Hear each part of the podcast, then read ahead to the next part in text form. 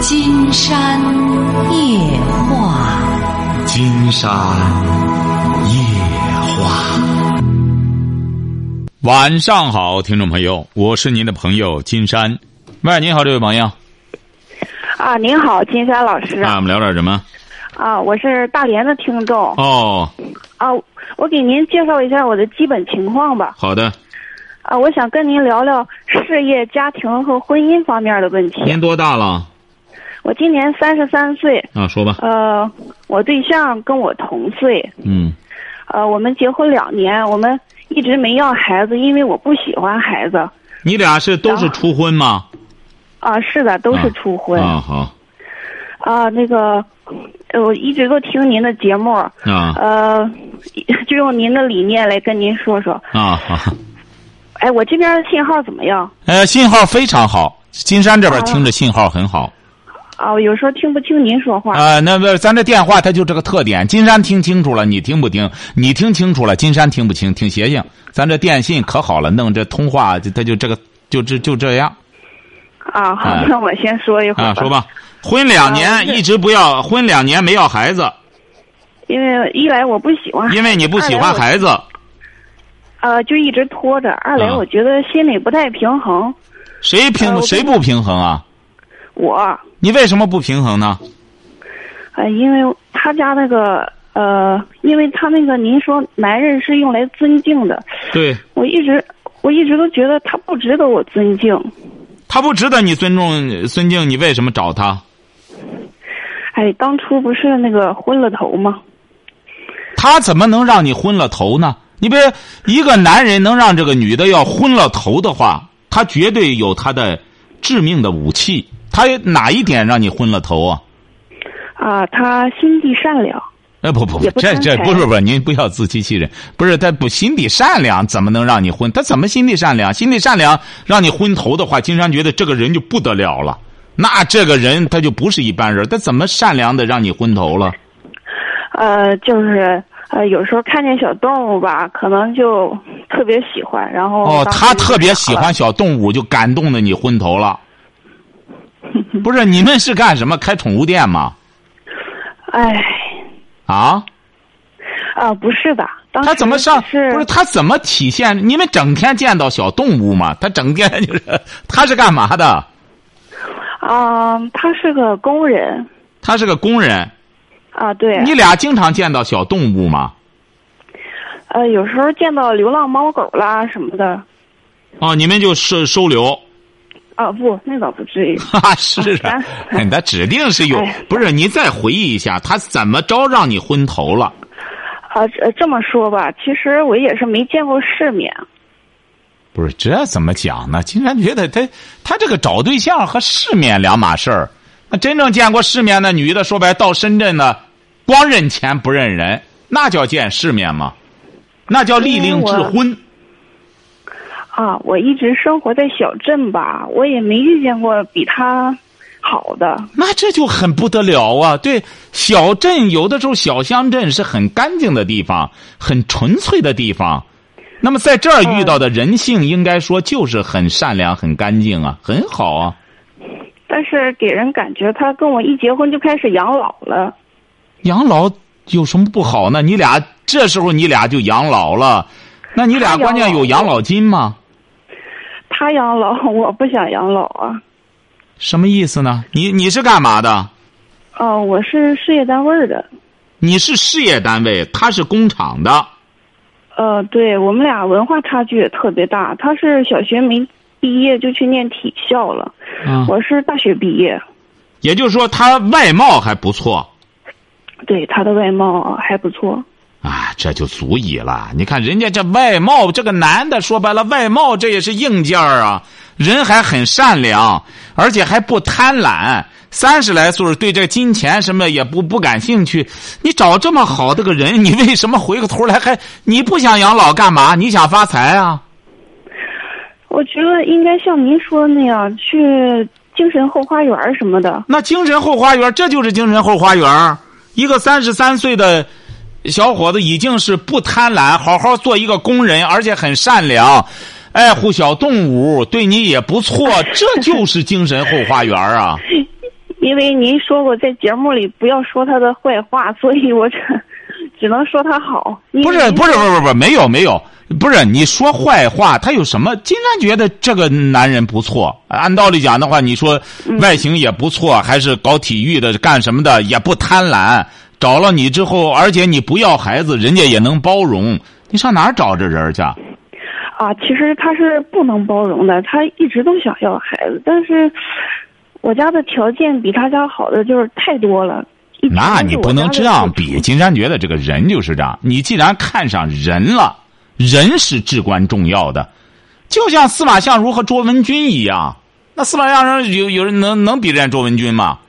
那么他为了这这勾了卓文君，也费多大劲，最终卓文君跟着他生儿育女去了。这个东西你得看人啊，人硬件也很重要啊。哦，那个他太懒太馋，我现在才觉得。哎呀，这馋怎么讲？这说明胃口好啊。您不是说越懒越馋的人以后就会变得？没有没有，金山是指的什么？金山是指的什么呢？作为女性。作为一个男人，怎么叫懒？他是工人，他好好的干他的工作，那么他也能，他也能够坚持工作，也能够干什么？他怎么？至于馋，他就年轻，有胃口，这都不算毛病啊。他又不是说不工作，整天不工作，光在家待着。再就是他有一个很大的优点，他能让你嫁给他，金山觉得就很大的成功。人家是工人。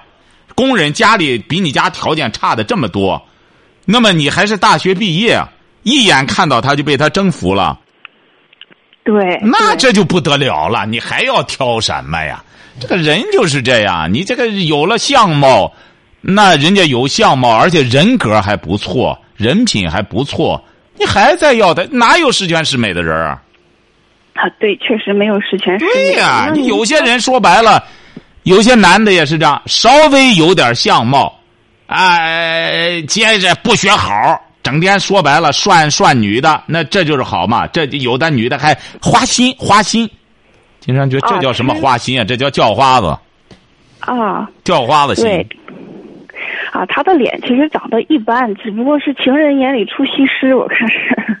那这就不得了啊！这脸长得再好，这情人看着他说白了不好看，这不是白长吗？这个情人眼里出西施就是这样，那么他的脸别人看着不好，你看着好，这是最重要的。对，别大家都看好，你看不好，那有什么用？呃，也是。哎。嗯，我现在就是觉得哈，跟他讲话没法讲，一张嘴呢全是那种小学五年级的话。小学五年级的话还多难得，一个一个三十三岁的人到现在竟然不知道小学五年级的话是什么话。是这，您这说的是怎么还有大学四年级的话吗？怎么叫大学四年级的话？啊，就是家长里短，必须得挑家长里短跟他说，稍微多一点的。那两口子在一块儿，你在大学读什么呢？啊，其实我读的就是平面设计，也不是什么。对呀，你说您这个人家整天和你研究平面设计，你像屠呦呦获诺贝尔奖了，她老公是研究机械制造的。那么的冶金的还是什么？他俩在一块说白了，一个研究生物的，一个研究机械的，研究什么？两个人还不是各研究一个的？两个人凑一块的时候，只能就说今天这饭做怎么样？这菜做怎么样？他还能说屠呦呦还能说青蒿素怎么样？滋味你尝尝。他说尝只能让他自个儿尝，尝的肝都有问题了。所以说这个问题啊，这个两口子在一块儿。更重要的就是交流的一种生活价值观。这个，你把你老公金山觉得这一点很难得。作为一个年轻人，三十三岁，他不被现在社会上的这种物欲的、金钱的、拜金的这种东西所诱惑，他能够不去追求这些东西。你要知道，意大利人金山指的这个懒和懒散的一种观念是两个概念。有些人是懒吧，又奸又馋，光想贪便宜，还想捞钱，这是一种人格的缺陷，晓得吧？你到了西方一些国家，你到了意大利，他们那种懒散的状态是一种贵族的状态啊，不去贪，这个贪这个钱还有数吗？那有的是钱，你永远捞不完，你一辈子甭一辈子。人类四五千年了，谁能捞完了？所以说，追求一种懒散，这本身这种心态就很好。他不是说整天我你忙活什么？忙活你得忙活有意义的事情啊！有意义的，我们现在有意义的事情就是挣钱，挣钱，挣钱。哦，我希望他能看本书啥的。他一般就是一玩手机就玩一下午。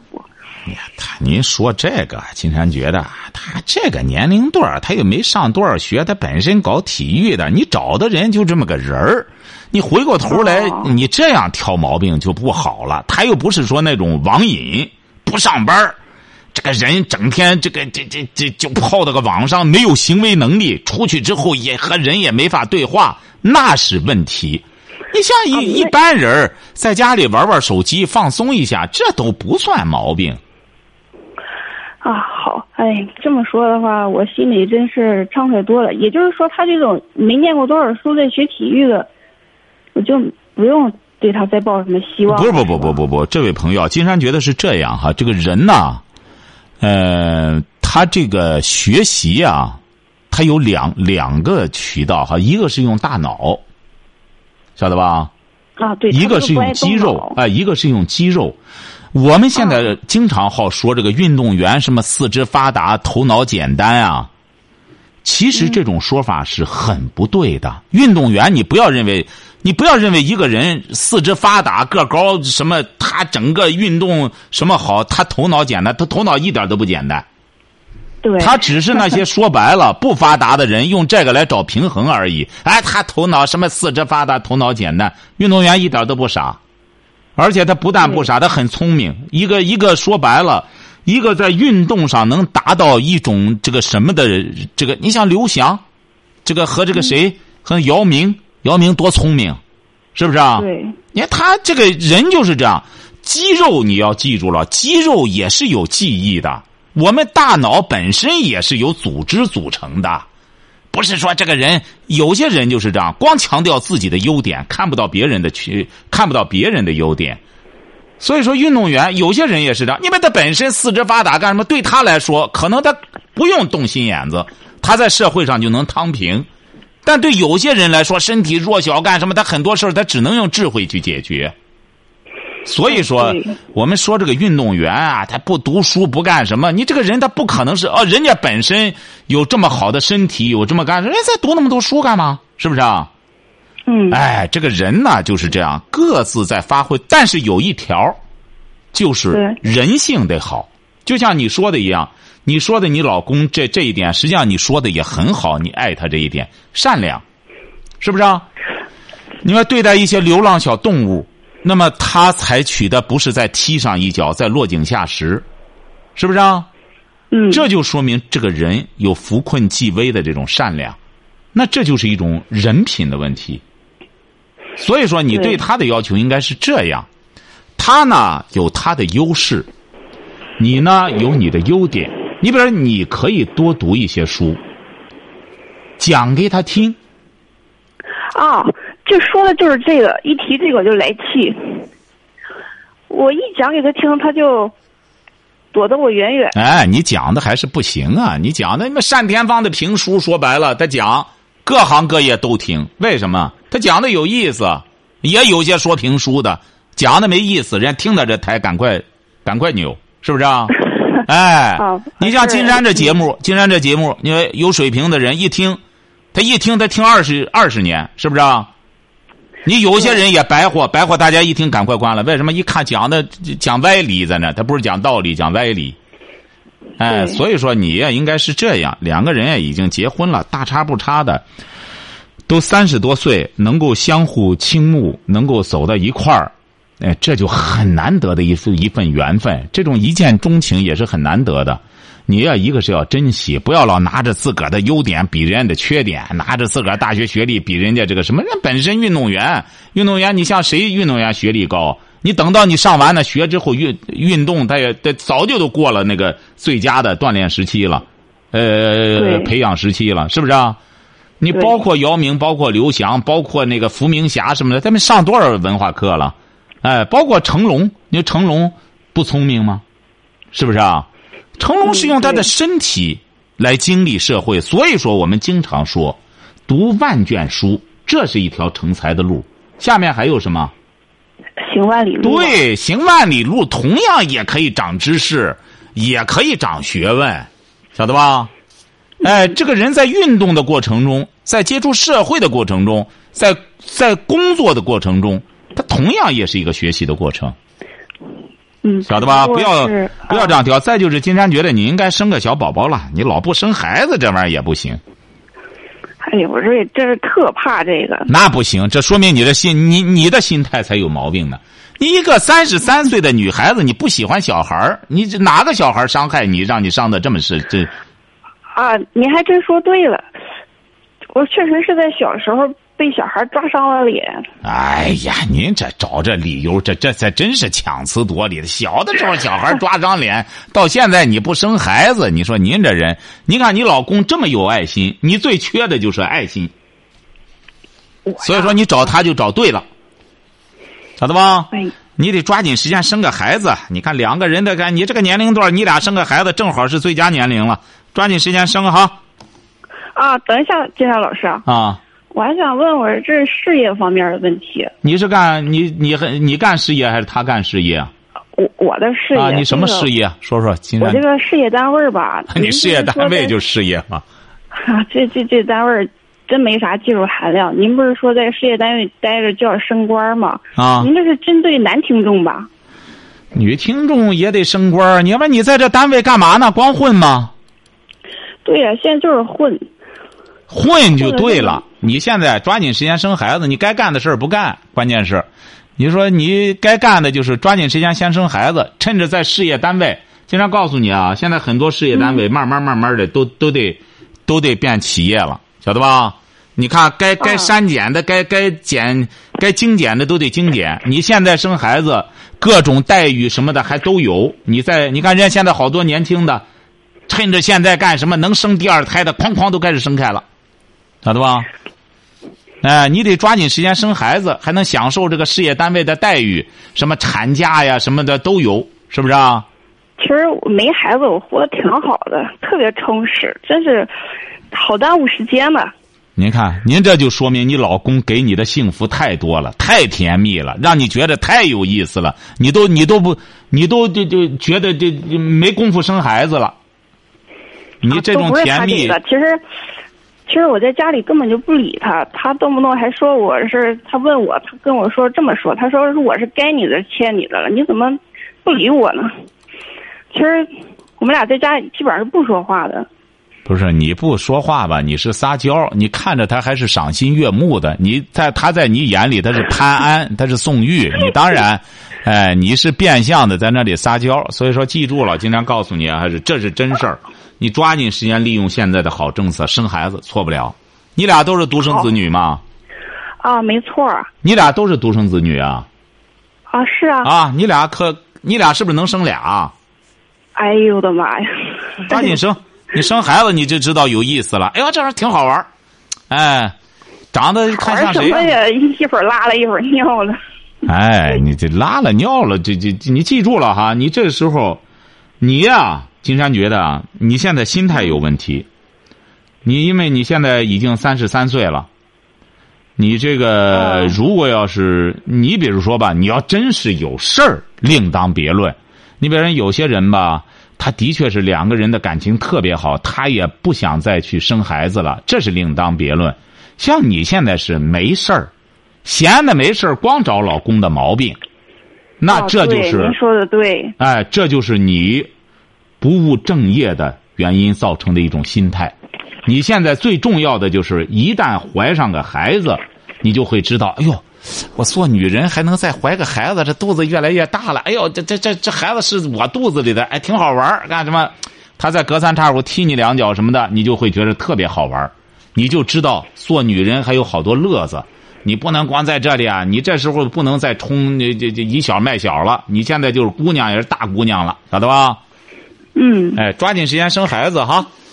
好嘞，呃，生了孩子就不能你想干嘛去？就不能出去玩了。你想玩什么去？您还没玩够吗？三十三岁了，还你想玩什么？这是结了婚才开始的，我就，呃，就你想玩什么吗？你想玩，呃你再玩玩，你压力就大了。今天告诉你吧，你再玩出去了，人家问你，哎呦多大了，闺女啊？我三十三了。你孩子多大了？哦我没生呢。哎，这些人就开始在背地后里，哎呦，你个没生孩子，这这他俩这这这 他俩谁毛病啊？这这这该弄这个了。你到那时候就知道了。哎呦呦，这玩意儿这真是压力大呢，怎么着怎么着？哎，晓得吧？那是中国人。哎，他外国人他也这样。你以为外国人都是什么好好什么嘛？你这中国人比外国人还还有什么？别光以为那外国人修养多高，他都是人。啊你记记住了，只要是人，毛病都差不多，那，都是吃喝拉撒睡。外国人他能他能上哪儿去啊？对，我经哎常听您说美国人，他那种就是光养狗不养孩子。啊，他怎么不养？他们养的更多。你没看那什么？你们看那个什么什么小鬼当家，他养几个？养七八个都数不过来了。他们有的时候养孩子是压力大。你到美国人吧，他养孩子，他压力在哪里呢？养个孩子他不能工作，他不能工作，他那里不挣钱，你怎么弄啊？我们中国人光说了，哎，人一生个孩子就就五百美金，你在美国五百美金他能生活吗？是不是啊？嗯，你在农村五十块钱生活没问题，可能你到边远地区五块钱就没问题了，是不是啊？对。你说你到大连市中心了，你说我我一个月五十块钱，我想吃香的喝辣的，这可能吗？对我哎，他不一定在你到美国，他为什么他这种生育，他不用计划生育，很多人就得掂量掂量，咱生孩子这段时间，你像在美国，你像到西方一些国家，你说雇保姆啊，雇月嫂，这这这太奢望了，晓得吧？那都是生了孩子啊得自己管，那边都太贵了，用人都太贵了，晓得吧？啊，所以说，他一般生个孩子压力特别大。他那边呢，生了孩子，说白了，你像美国好多东西啊，的确是都是政府管。那么他更觉得我尽这个义务干嘛呢？我生孩子了，咱们中国人还最终还能够这孩子你得管我，他不管，全社会都得指责他。你到美国，他倒不管，不管这孩子也不归他，到一定岁数为社会服务去了，哎，都自我意识特别强。我成年了，你管不着我了，怎么着？爸妈也是整天享享受天伦之乐。你看美国人到中国来，他也觉得中国这，哎呦，中国这家庭真好，这孩子还回来还孝敬什么的，这对他们来说做梦都想不到的。啊，对，哎所以说好大的。对中国的这种文化呀，金山这不一再讲中国文化本位论，中国这种文化这种享受，你像美国人他就想，你们这很简单一个道理，你还记得那个？可能你就没看过过去陈冲演的那个《末代皇帝》。啊，看过。哎，那个末代皇帝他有这么一段情节，绝对不是胡编的。那么末代皇帝跳舞的时候，有一美国小伙子来了，美国小伙子来了之后，美国人他很多美国人到中国来旅游，那是很奢侈的事儿，晓得吧？啊，太远了，这不得花多少钱来了？哎，结果是在那跳舞的时候有这么一段就是那个那个溥仪，那个末代皇帝，好几个老婆嘛，不是？哎，结果那个美国小伙子就说：“哎呦，怎么他怎么他俩老婆嘛？”后来那人给他介绍，他三宫六院七十二嫔妃，哎呦，他怎么这么享福啊？你看，他也想，他是捞不着。哦，哎，你以为这男的哪个男的？哎呀，美国人真好啊！你看人家美国总统就这这这美国人的老板都是一个老婆一夫一妻。你以为他不想弄弄上三宫六院？他弄不上啊！关键是那美国女的个顶个的也是他撂蹶子，说白了他不好调教啊。你弄俩，你弄一个，说白了他就给你耍哦，哎对了，老师啊，啊。我我还有一个疑问，我我是穷养长大的，您说这个女孩儿、男孩儿穷养、富养那种理念，您是怎么看的呀？不对，什么穷养孩子、富养儿的，穷养这什么这富养女儿、穷养儿，这个东西啊是这样，不要把它概念化，晓得吧？嗯，啊，你比如说对这个孩子，穷养还是富养，我们不能说出来一个概念，大家就都开始富养女儿啊，富养女儿得给她怎么着怎么着的，是不是啊？啊，对，现在是都这么抄。哎，对灵活的运用，你比如说吧，对孩子教育也是这样，对孩子教育还是中国圣人说的对。什么？贫寒出孝子，嗯，确实如此。哎，棍棒出下这棍棒之下出孝子，这个孩子你不调教不行。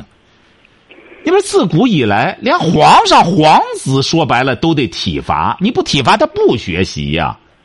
你就像金山遇到了一个乡镇的老师，这小伙子，他说我当了十五六年班主任。这小伙子他说我现在他他是他也是做鞋的，他后来当作家了，他就不他上了他那个县的文联了，他不当。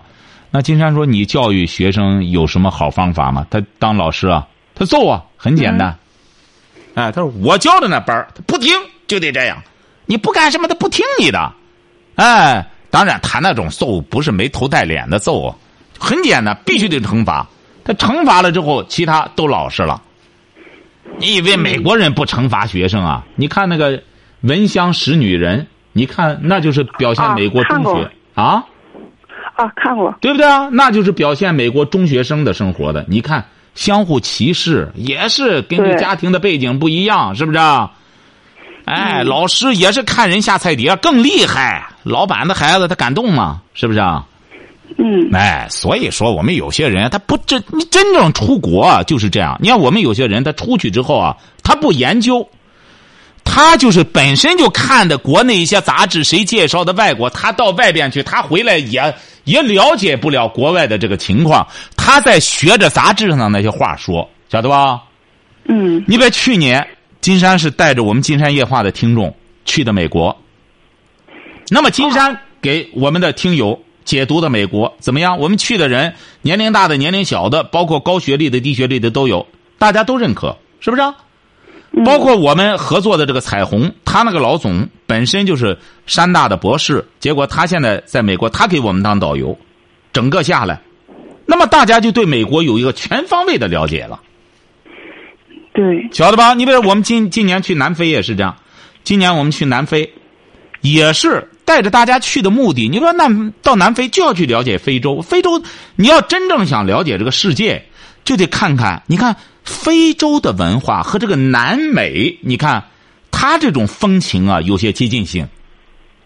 为什么呢？嗯，显然是这两块陆地，在过去的时候是在一块儿的。嗯，你看那个海底两万里，它就在揭示这个，就是说过去的时候，这两个地儿很有可能大西洋，这后来是被大西洋隔开了，是不是？啊？所以说，嗯，通过这个。去了解世界，从理性的也好，从知识的也好，从方方面面的，金山希望我们金山夜话的听友能够开眼界、见世面。所以说，教育孩子也是这样，不要不要机械的拿本书一说了，他炒概念。现在很多书啊，他就是炒概念，很多人就跟着学学说话。弄来弄去的，按照他那个做的话，百分之三万就要掉到坑里，晓得吧？对。哎，你看学习马列也是这样，学习马列。你看王明也绝对就是这这百分这这什么二百的布尔什维克了，那能背马列的一些东西，背这些东西是不是？啊？你背来背去，光机械的去运用这东西是不行的。毛主席是活学活用。根据中国的现实情况来运用马列，他就成功了，晓得吧？嗯。所以说，金山希望你呢能够很好的这个珍惜自己这桩婚姻哈，两个人好好的相处哈。啊，好的。有什么问题可以随时打这个电话。嗯，您说。呃，您您说我是穷养大的，是不是因为我是穷养大的，我才找的这个？没见过世面才找的这样的对象？不对，不对，穷养大就对了。谁富养大？富养大的反而是富养的很多小姑娘往往都好上当受骗。因为她不了解社会她很傻是不是啊？你别你别看那个谁原来谁谁演的那个叫什么？叫那个谁演的那个叫什么恋爱什么三十三天？失恋三十三天那个啊那个我没看。那个叫啊那个叫文章的演的。那那种哎不是不是不是不是不是不是不是他演那个什么叫叫什么小爸爸啊，那个我也不看。哎，不是那个，姐干脆别看，不是不是，啊，就是叫文章那个演演的什么玩意儿呢？就是那个，那个那个那个那个上面那个，那个闺女啊，就是富养的，富养的呢，整天表示自己不了解社会，哎，整天戴这个多大了？那闺女都二十多了，戴这个兔爷的帽，装小孩儿。哥哥整天弄这个，那个文章呢就玩潇洒，文章呢就是一个，就是一个送子观音哦和哪个女孩让她怀上了，跑美国生孩子来，还带着几千万要回来要给他，他呢还还耍酷不要，然后又和这个带兔爷的小姑娘也睡觉，还不爱他，哎，就这么个玩意儿。哎，那个所谓的小爸爸啊。这不瞎扯吗？这不就扯淡吗？扯淡，有些有些男孩就真真好，你看他这日子过得真好，你就演些这玩意儿，要不然金山就在节目里抨击这种玩意儿，这不在误导吗？是不是啊？嗯，对呀，电视所以不能看了。哎，所以说有些电视剧啊，一定要有识别的看。你看些这个，你这这这那闺女，你看这还长得挺漂亮，你谁家的闺女会这样让这么一个穷小子整天过礼拜天儿是不是啊？嗯，哎，还耍酷，还干什么？你说，有有些人就看这个，他为什么呢？他就投其所好，迎合一些人的心态。所以说，记住了哈，你这个呢要要灵活运用，还得要坚持听金山的节目。有什么问题，我们随时可以沟通交流哈。啊，听您这么说，我的心结解开了，谢谢老师。哎，对，没问题，你这你这没问题，要有问题，金山早就给你指出来了，好吧？好嘞，啊，好，再见哈没问。题。哎好嘞，好，再见哈。好，今天晚上金山就和朋友们聊到这儿。